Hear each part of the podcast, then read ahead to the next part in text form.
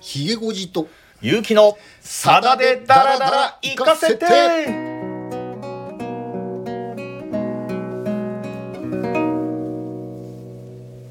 はい、14回目の放送です。よろしくお願いします。よろしくお願いします今日はねちょっとはいはいあの、またニュースからねううーん。ん入れればと思ってあのさださんね、はいあのレコーディング、うん真っ最中でありますけれども一はい方であの、3月のね、うん終わりからあの23日でしたっけね、いええ千葉のはい市原市民会館からアコースティックコンサートをね、はい。えー開始されていきなりうん。新曲をここでご あら披露されてるということでええーえという話をしてたところがはい。あの週末うんうん NHK の「生さだスペシャル」でね、はいはいはい。その新曲をええ生でえーご披露なされたということでですねやっあぱりあのさださんの中ではいやっぱウクライナあー女性あ。ああ。ロシアのね、はい軍事侵攻っていうのが、まあ、そこのい怒りがね、うんやっぱこの歌を作らせたということでね、はい。えーまあ、タイトルとしてはねまだうん確定してないっていうことでしたけども、はいあのウクライナの首都キエフうん。これあのウクライナ語でキーフっていうらしいんですけどね、はい。えー NHK ではね「キーフから遠く離れて」といあうあ。タイトルで歌われましたけどねはい。やはりあのお怒りをうん。込めた、あーはい反戦歌をうん。おまだねレコーディング 真っ最中で、はい。えー発表もしてないんですけども、うおんコンサートでもはい。生さてでもおうんご披露されたということでね、ええーえまあ、浅田さんが今の心境をね、うん率直に語った歌が、あ早速う新しいアルバム「恋」に、うんまあ、収録されるということでうん浅田さんまだまだ元気だなっていうのをね、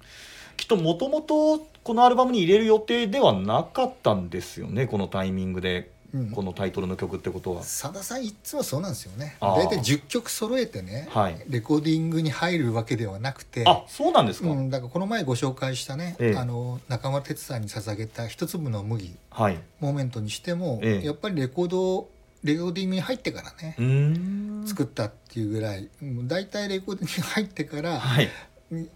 瀬戸際の魔術師の本領を発揮していくっていうね、そういうことか瀬戸際の魔術師って、うんだからあなんーかねギリギリにならないと、はいおー出来上がってこないっていうのがね、うへんえ、自分でもおっしゃってるんですけどとにかく曲作りが遅いと。あうん大体ねスタッフ特にしげりさんを中心にあはいいっつもイライラして待ってるみたいですけどね 本当に間に合うのかと。そんな裏話だって最初にねこうはあのリリースする日ってはい発表するじゃないですか。えええでそれ大体ねレコーディングに入って、うん大体メドが立った時にね、えはい発表するんですけどええいつもなんか あのメドが立っても曲が全部できてないとかね、よくあることらしいん で。逆にすごいなそれはすごいですよだからね、えーそうやってでもはいね、えーグレープから通算すると46枚のね、ええええアルバムをね作ってこられたわけですから、はまあ、今回もね、い、うん、瀬戸際の魔術師 が素晴らしいアルバムをね作ってくださるんじゃないかと期待しておりますはい。さあ、そんな中ですけれども、今日ご紹介する曲はいかがしますかえあのーねやっぱりこの季節っていうかね、うんえー桜がねはい。福岡も満開になりました、はいはいはい。全国でね、ええーもう本当にうん桜の季節になったなってはいいう感じだと思うんですけども、うん。まあ一つもう一つは風見鶏をねはい。もう少し深掘りしたいと思いがあったのと、え前回はい。 「セロ引きのゴーシュ」っていうね、うん小説からタイトルをもらったはい楽曲っていうね、この3つの、うんおーまああーキーワードを満たすはい。歌ということで、うん。今回「風見鶏お」 1977年はい。ソロ2枚目のアルバムから「梅雨の後先」をいい歌だ。ご紹介できればとん思います。はい。一人歩きを始める今日は君の卒業式僕の扉を開けて少しだけ涙を散らしてさよならと僕が書いた卒業証書を抱いて折からの風に少し心の代わりに髪揺らしてうん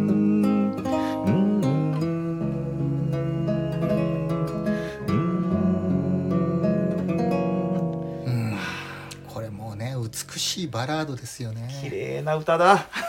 んこの「風見鶏」ってね、はいあの美しいバラードがね、ええ何曲もね、はい入ってる、まあ、あのセロ弾きの合詞もそうですけど、えこの「梅雨の後先」そして、まあ、ラストソングとして入ってる「晩鐘」ってえういうねん本当に後々までねあの歌い継がれていくはい素晴らしいバラードが収録されてるんですけども、うんこのアルバムの一つのもう一つの妙っていうのがね、はいあの弦の編曲ああはい初めてねさださん、あのアメリカでこえええれえレコーディングされたんですけど、はい弦の編曲に関してはあのジミー・ハスケルさんおおサイモンとガーファンクルのええええ「明日にかける橋の」まあ、アレンジではい有名な方なんですがこええの方がこの「風見鶏」の大半の曲をねうん弦の編曲をされたということで、はいまあ、あの西海岸のねアメリカ西海岸のええ乾いた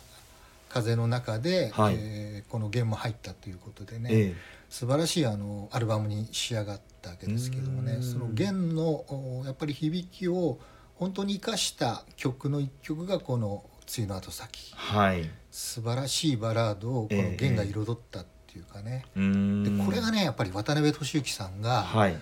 やっぱりこのまんまじゃダメだとああそうかアメリカでもう一回ねええええ弦の編曲とかはいを学び直そうと思うきっかけになったのがやっぱりこのジミー・ハスケルさんとの出会いだったあっていあそうだったんですか、うんあのアメリカに修行に行かれたっていう話前されましたよね、はいあ結それは局ジミー・ハスケルさんの影響、この時が初めてね、はいジミー・ハスケルさんに、まあ、弦の編曲を担当してもらったんですけどもう一回次のね、ええええアンソロジーの一部もやっぱりジミー・ハスケルさんが担当してるんですけども、はいこの時にやっぱり弦の編曲はやっぱり自分で手掛けたいジミー・ハスケルの弦を聞いてでその素養がないからやっぱり留学しなければ、はい弦の編曲まではできないなっていうのと、も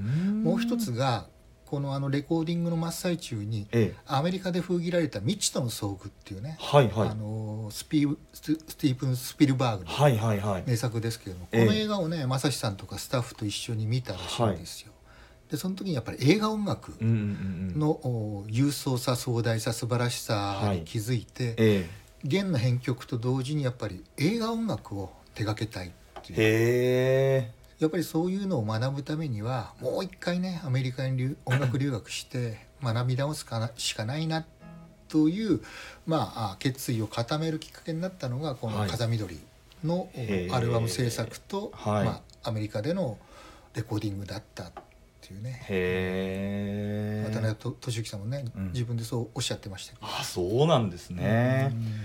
でこれ歌の歌詞なんですけれども「まあ、一人歩きを始める今日は君の卒業式」ということでまさにその卒業シーズンってお話ありましたけれども、うんそういった入りになってますよね。そうですね、うん、ただねこれはあくまでね、はも、いう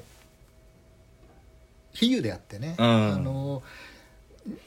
いいわゆるあの卒業式があるわけじゃなく、卒業証書をね、はいもらうわけでもなくて、うんまあはっきり言ってしまえばこれ男と女のええええええ別れ、はい破局の歌なんですけども、はいまあ一人のうん女性がええ一人歩きを始めると、うんうんつまりまあ、うん、僕から離れていくっていうね、はあでまあうん「さよなら」と僕が書いた卒業証書っていうのもうん実際にね、うんはいそういうそのお手紙があるかどうかわからんわかりませんけれども、うんまあ、そういうのをだいえ胸に抱いて、はいえー風にね、はいえーまあ本当は心揺れてんだけど、うん髪を揺らしてっていうねここも比喩で、うんまあ、全てが比喩だからなんとなくね出だしでははいあこれは、あーうんうん3月はい春の歌かなっていうところがはいあって、ええええ私も高校の時に初めてこれ聞いた時に、ええここではあやっぱり3月はいがあテーマなのかなっていうふうな気がしてたんですけども、ええええ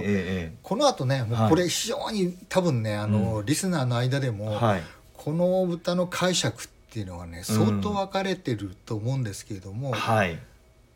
私の中で、ええ今回改めてはいこの歌詞とね、相当時間をかけて向き合いましてねいや格闘されてましたよねそうそう というかあのずっと聞いててねあの、はい実はね自分の中でうんその矛盾をね、はい整理しきれずに、うん先送りしてきてた部分があったんですねはいはいそれをちょっと今回ねえ 自分の中でちょっと整理し直そうと思いまし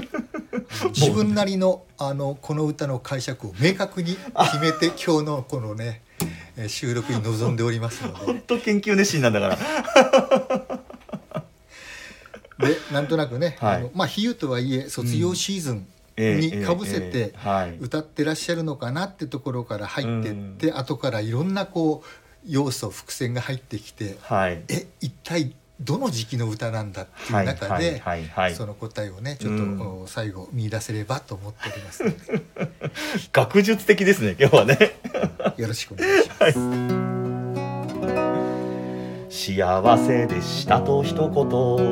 ありがとうと一言僕の手のひらに指で君が書いた記念写真君の細い指先に不似合いなマニキュア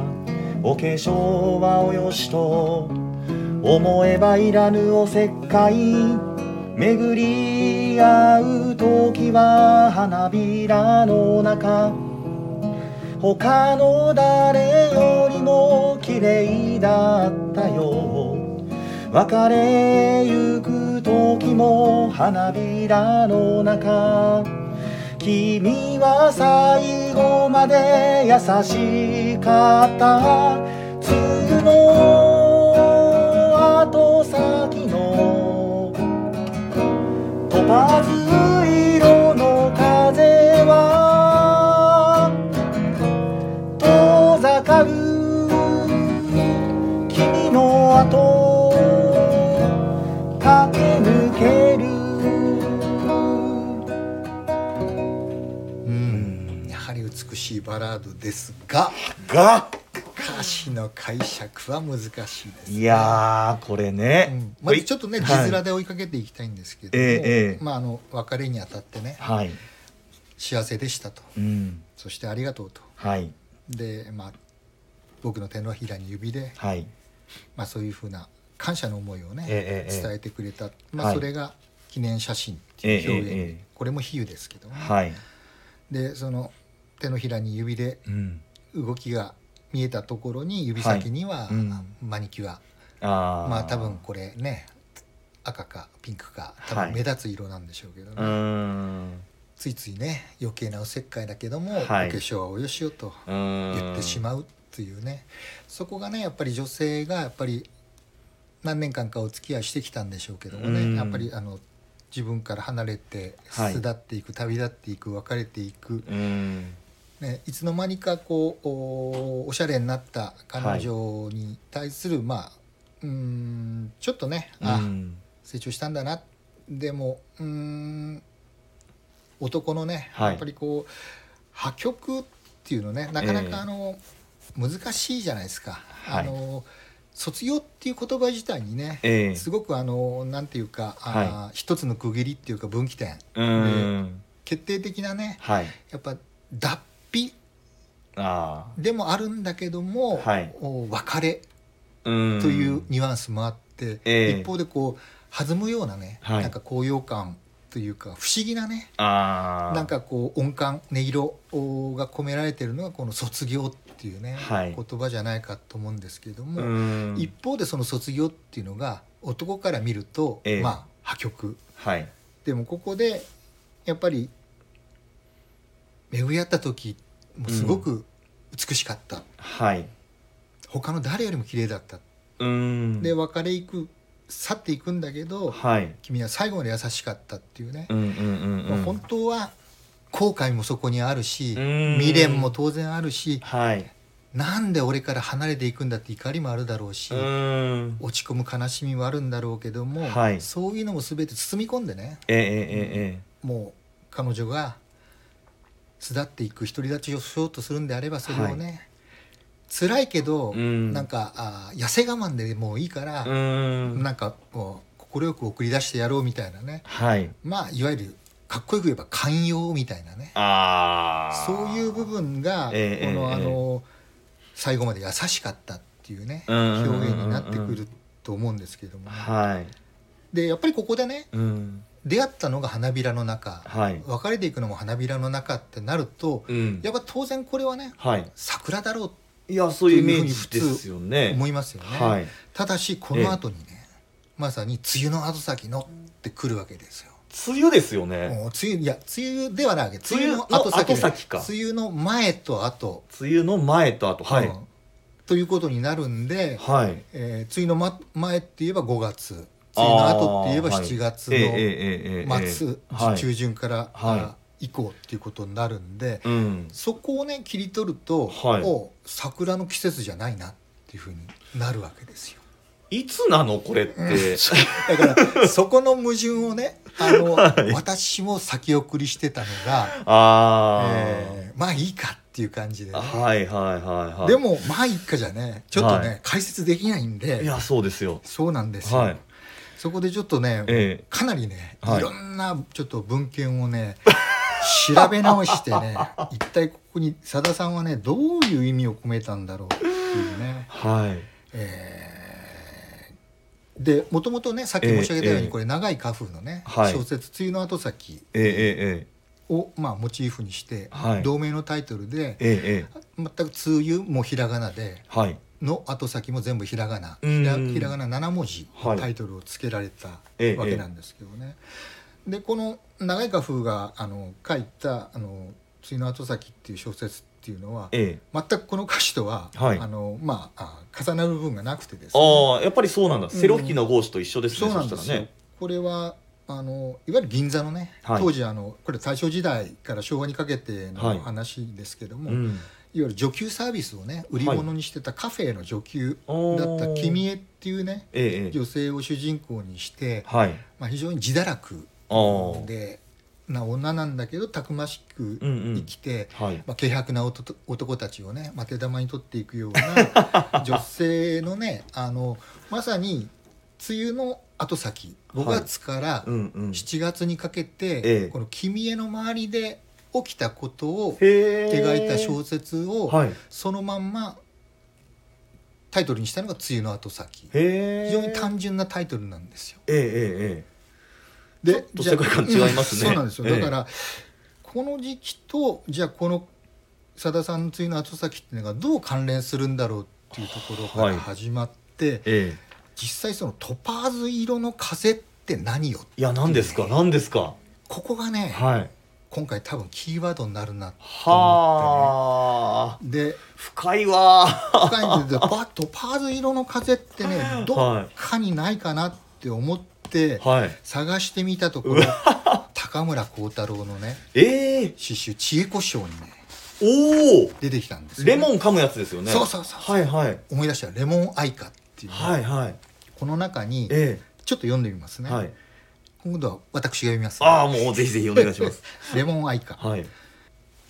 そんなにもあなたはレモンを待っていたうん悲しく白く明るい死のとこで私の手から取った一つのレモンをあなたの綺麗な歯がガリリと噛んだ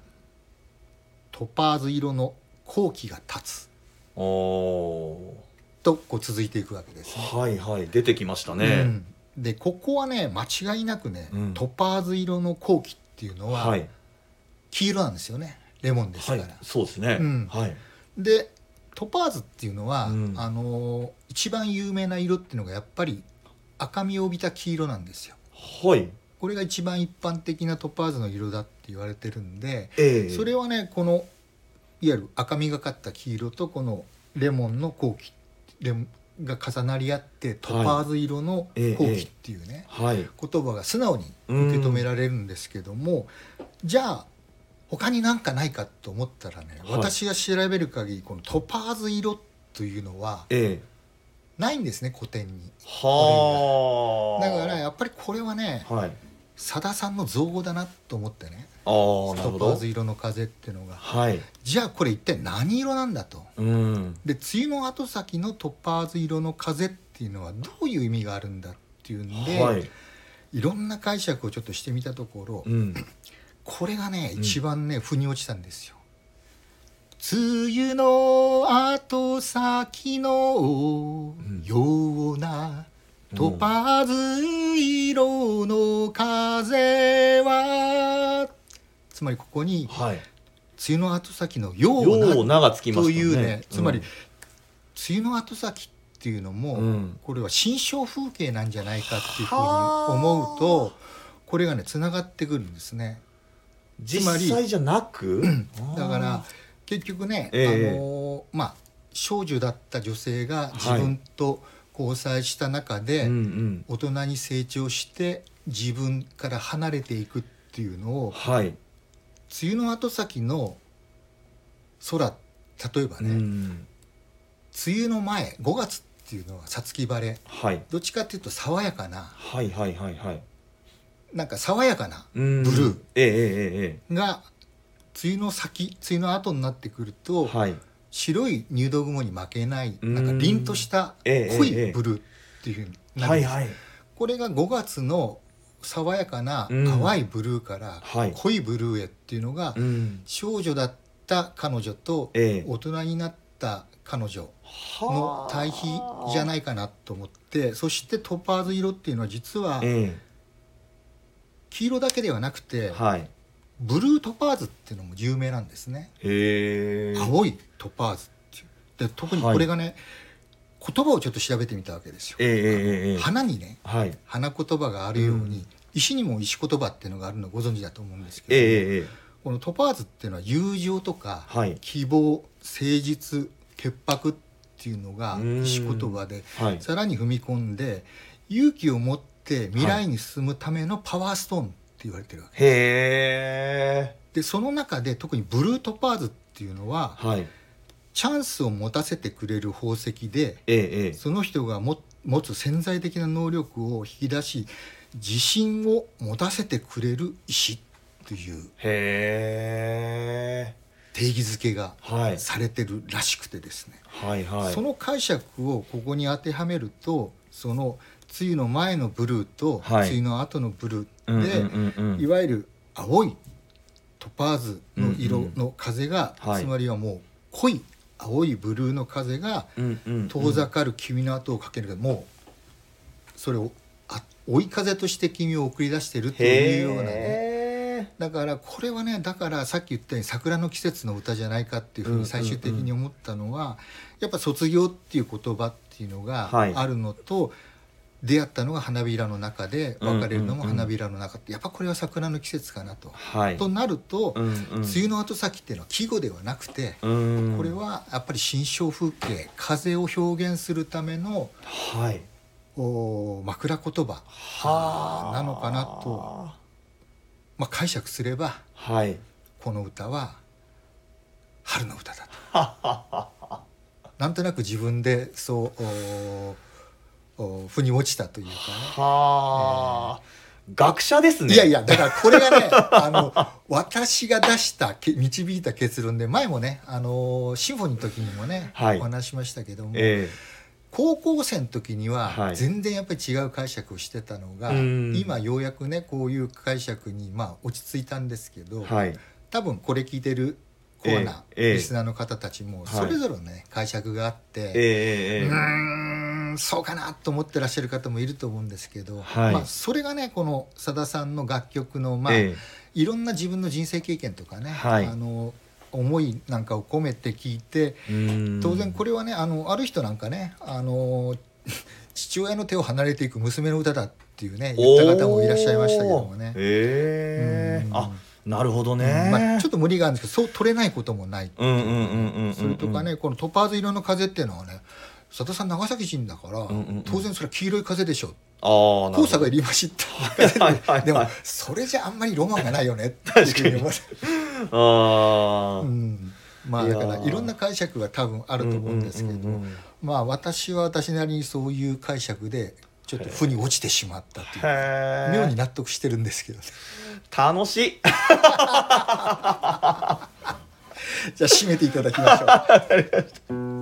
うごめんなさいと一言忘れないと一言君は息を止めて次の言葉を探してた悲しい子犬のように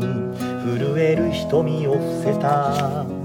君に確かなことはもう制服はいらない巡り出会う時は花びらの中他の誰よりも綺麗だったよ別れゆく時も花びらの中君は最後まで優しかった都度後先のトパズ色の風は遠ざかる君の後を駆け抜けるああ鶴の後先のトパズ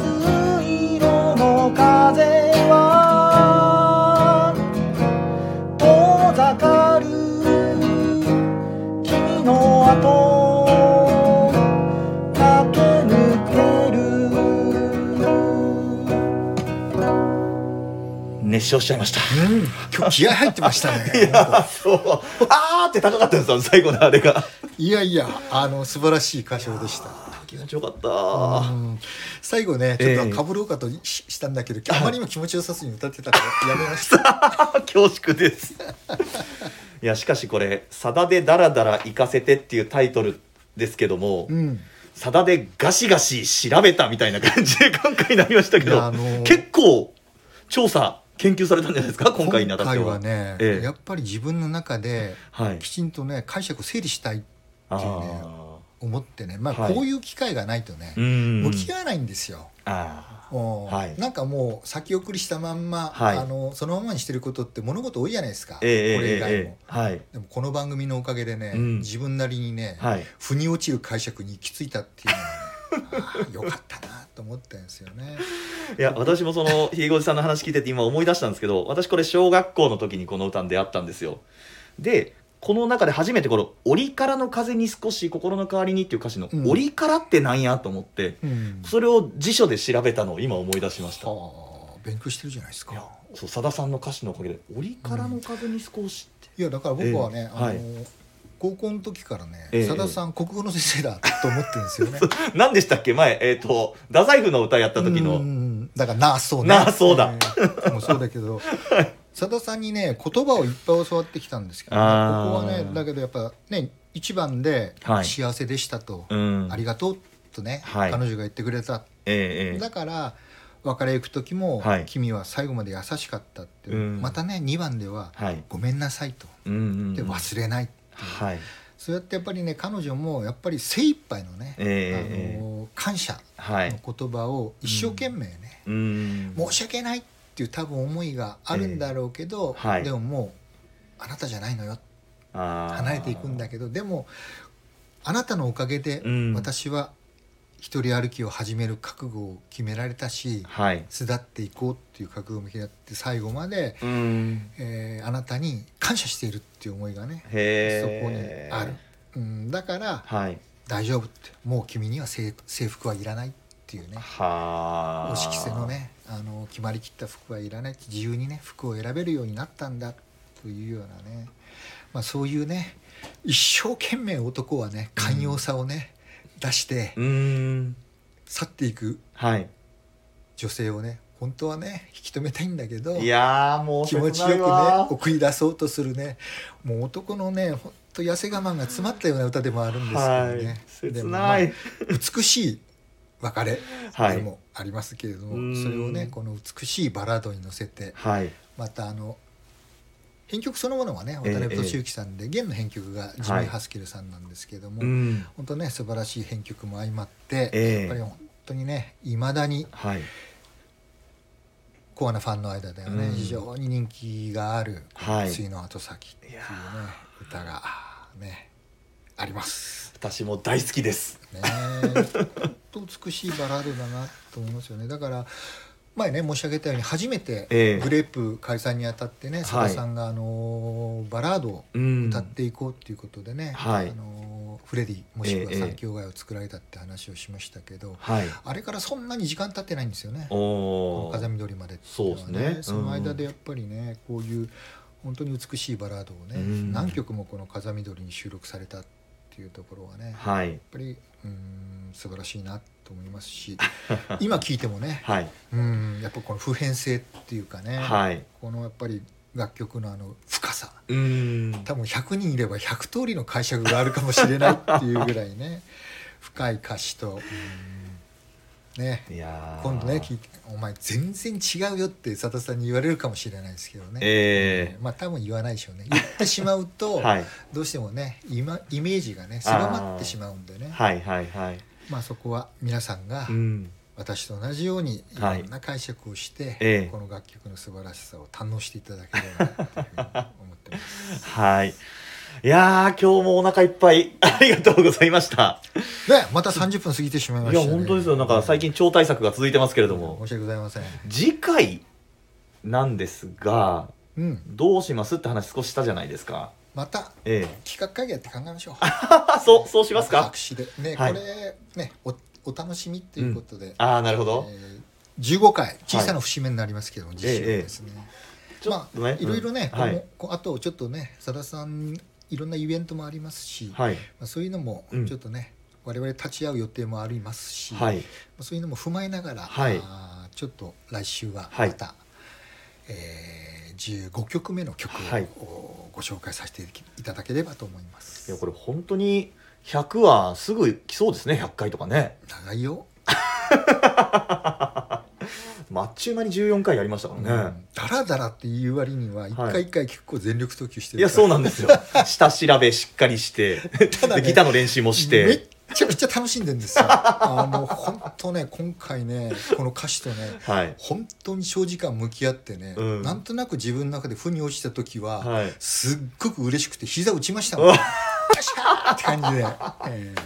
いや多分ね、ひげごじさんが楽しんだのみんなわかってると思いますよ、聞いてる人は。